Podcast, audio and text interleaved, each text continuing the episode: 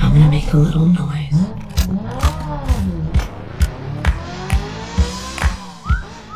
一部作品，一次震撼，一场盛宴，Grand. Hi.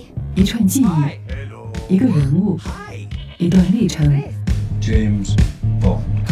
展现影视魅力，汇总观后热评。欢迎收听子期影评。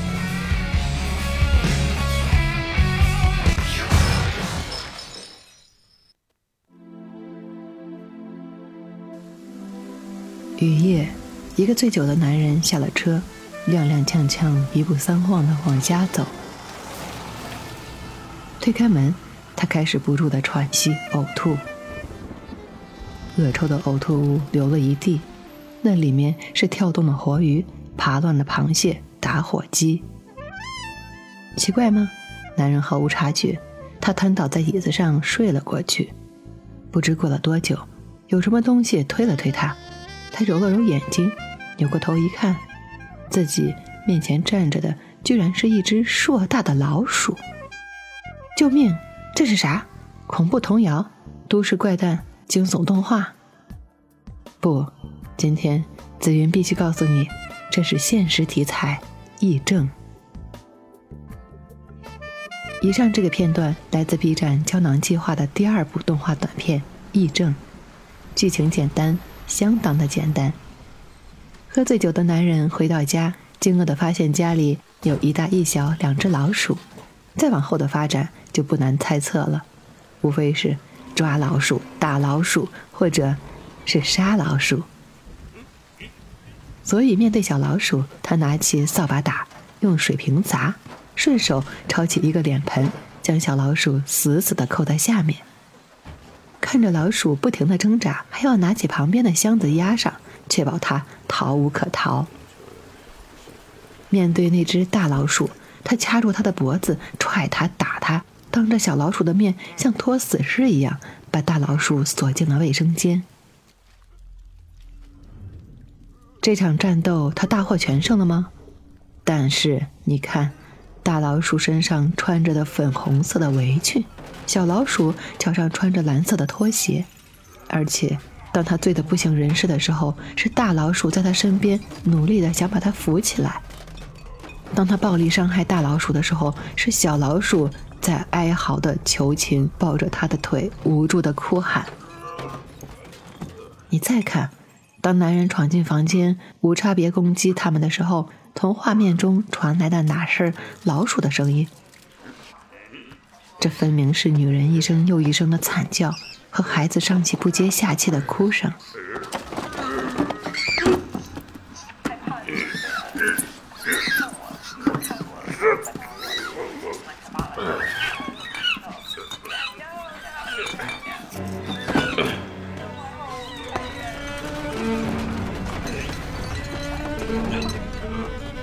看到这里，整个故事已经非常清晰。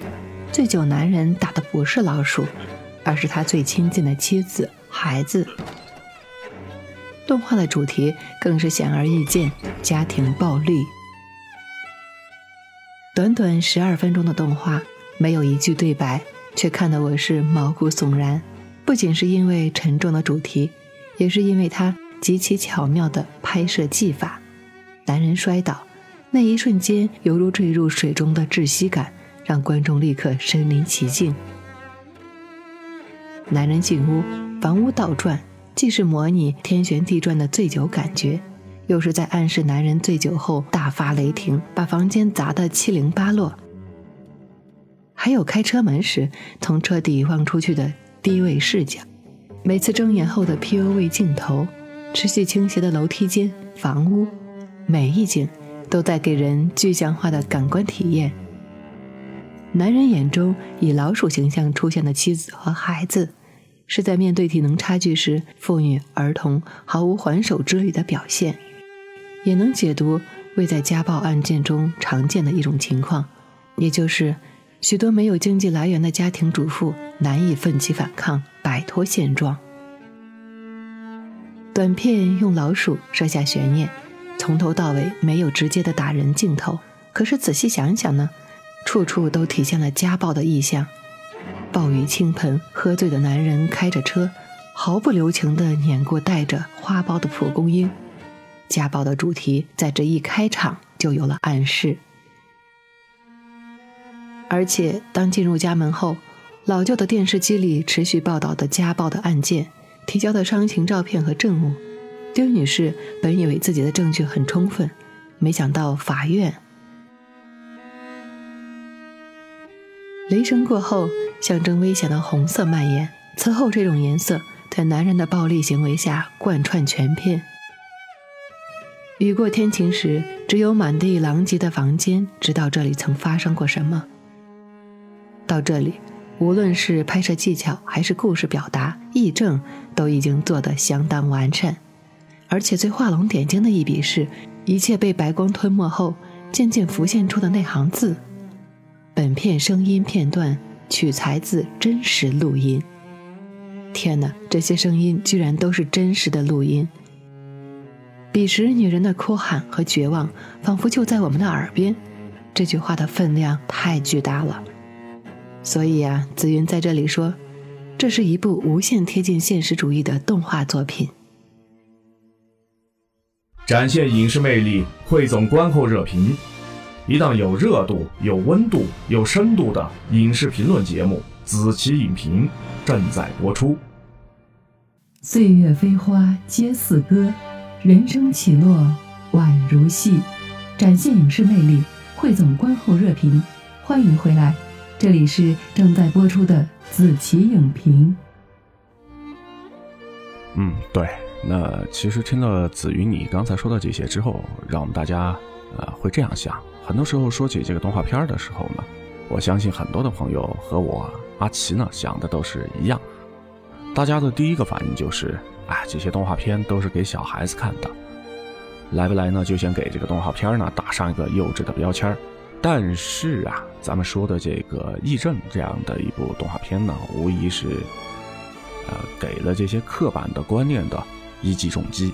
你比如说像这个表现力绝好，代入感太强啊，是整个这个动画片的观看的过程当中弹幕最常刷屏的两句话。而像一些关键词，比如说像震撼、心痛、鸡皮疙瘩都起来了，那这样的一些关键词呢，是无数人看完之后的第一个反应。那么作为这样的一部现实题材的动画片，它是用动画的形式讨论了沉重的社会的话题。我们可以看到，在这部短片当中，无论是用天旋地转的镜头运动的模拟酒醉视角，或者呢是这个醉酒视角当中将妻子孩子异化成为老鼠的设定，这些呢都是整个团队他们进行巧妙的加工、精心制作而成的。从这个层面上来说呢，这才是成人动画有的设计，也才是什么呢？成人当中才能秒懂的故事。那么事实上呢，动画领域从来就不缺优秀的创作者，动画作品的创作呢也从来没有止步于此。你比如说像2017年的大护法上映之后，在没有分级制度的情况之下，率先呢是实现了自我分级。影片当中花生人的同类护食不仅指的是花生人的饲料皆是由他们孵化失败的同类的幼崽而来。那同时呢，也是每个花生人对于同族的举报、揭发和屠杀。在这部影片当中，我们可以看到，花生人呢，他是一群有着独立意识的智慧生物，却因为独裁者的愚弄，甘愿戴上了假眼睛，贴上了假嘴巴，生害怕自己变得与众不同。那么，他们身上的黑蘑菇，开口说话的能力，明明是他们与生俱来的东西，而这一切呢，却因为与众不同呢，变成了花生人眼中。最为可怕的传染病。很多观众对于《大护法》这样的一部影片的解读可以说是层出不穷，并且呢，迄今为止从未停止。电影播出以来，几乎每年都有 B 站的 UP 主拆解分析，一字一句的讲解，企图扒开背后的意义。那么这样做的话呢，就真正意义上的做到了常看常新。咱们再来举个例子，二零二一年，也就去年的这个 B 站上啊，九点八分的《时光代理人》这样的一部成人动漫呢，横空出世。那么从它的第一集女性遭遇到了职场的性骚扰这样的一个话题，到了第二集警告大家不要忘记初心和梦想，一直发展到后来直指2008年的5幺2大地震，还原了那一年无数人在地震当中来临最平凡的一天。那么在那个期间呢，可能有人刚刚赢了篮球比赛，可能呢有人鼓起勇气，终于想跟初恋告白。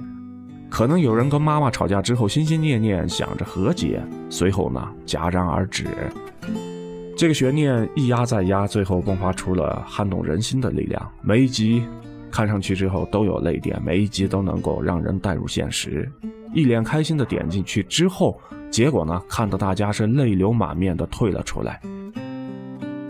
但是退出来之后不是结束，而是擦干眼泪之后，绞尽脑汁的要把这个动画安利给全世界。形成什么呢？二次破圈的效果。像这样的一些影片呢，每一部都是国产动画向前跨越的一步，每一部呢都在向我们证明着，动画作品绝不只是适合于哄孩子的这种低幼的内容。你比如说像刚才说到的揭露人性的大护法，直面国人伤痛的时光代理人，还有呢就是今年以家暴为主题的国产动画片《义震》。我们从中呢都能够看到，有越来越多优秀的创作者呢正在尝试做更加风格化、实验性的一些表达。他们在等待着一个机会，一个证明动画创作拥有无限可能的机会。只要提供渠道，抓住时机，你就会不难发现，他们在主流市场之外是有着更多的表达欲的。你比如说像这次。B 站啊举办的这个胶囊计划呢，就给足了创作者呢发挥空间，因为他们的目的就是极致一层一层的加码，带给观众极致的情绪体验。所以在义阵当中，你会看到硕大的老鼠、红到诡异的色调、天旋地转的镜头和坠入深海的窒息感。那么这样的一些东西呢，最大可能的调动了我们的感官，以至于真相揭开时的刺痛、警醒。才会让人呢觉得这部影片呢更加的深刻。可以这么说，《义阵》呢打破了大众对于动画低幼向的认知，故事的内核、叙事的节奏、镜头的语言巧妙而且成熟，用动画才能够表现的超现实的画面，讲完了一个直击人心的现实故事。《义阵》呢真正做到了。但是 B 站的胶囊计划不只有《义阵》。而是会有着十四支独具风格的专业团队进行五到十五分钟的短片的创作，每一部短片呢都必须是精益求精，因为他们并不着眼于当下的胜负，而是向前再向前，以登上世界舞台作为一个目标。第一届极致情绪的主题，让这些题材呢可以说是千差万别，主旨各不相同的动画呢有了同台展现、同台 PK 这样的一个机会。你比如说，像失去了自我为代价换取金钱的终极体验，那么在这部片子当中，赛博朋克的道士 vs 醉生梦死、一次次挑战生理极限的受害者，是极致的幻和燃的体现。还有呢，就是讲述在人工智能高度发达的社会，机械少女拥有人性，面临挣扎与选择的名为《戒》这样的一部作品。那么，它是欲望不断膨胀之下，少女成为神之后的肆意妄为，以及觉醒的瞬间，发现自己不过是被操纵的傀儡，让人觉得是头皮发麻。探讨两性关系当中，由于过度的掌控欲带来自毁的情转多云，有时蝌蚪，从一见钟情、初尝爱情的喜，到了亲手毁灭掉一切美好，成为陌生人之后悔恨的泪。那么，从这些优秀的肆意展现才华的作品当中，你可以窥见 B 站对于动画创作者们的关注。从最开始扶持动画院校学生的小宇宙计划，到面对专业动画团队的胶囊计划，B 站呢始终是在挖掘更多新鲜的动画内容，并且呢试图抛开了主流的路径，尝试更多的动画表达。胶囊计划的动画作品当中，刺、欲、喜、欢、麻、泪、燃七种情绪胶囊两两组合，碰撞交织，带动了更多题材丰富的类型动画的出现。那么这些创作者们，他们用一个又一个开脑洞的设计，讲出了触摸社会现实的故事，把咱们观众的情绪呢一次次的推向了高潮，带来了视听盛宴。成人动画的高口碑也足以说明，动画创作可以是兼具现实的沉重感与超现实的想象力进行更为深刻、严肃的表达。那么，动画作为一种表达的方式，它的解法不只是有哄孩子这样的一种。属于成年人的动画，未来也是一片蓝海。只要给这些动画团队机会，给他们曝光的渠道，他们可以被当作茶余饭后的消遣，也可以变成揭露现实的利刃，还可以让我们从每部作品的未尽之言当中呢，体验到自己的人生。显然，动画作品能够带来的惊喜，远远超乎于咱们的想象。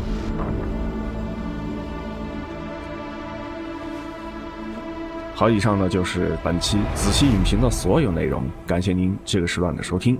喜欢我们这张专辑的话呢，可以订阅、关注、加点赞。阿奇和紫云呢，和你相约在下一期节目当中。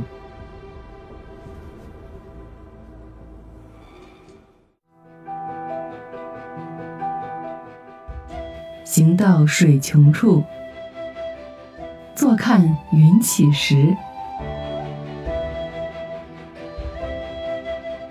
人生像一部电影，但又不是电影。故事的结局，或明或暗，或悲或喜。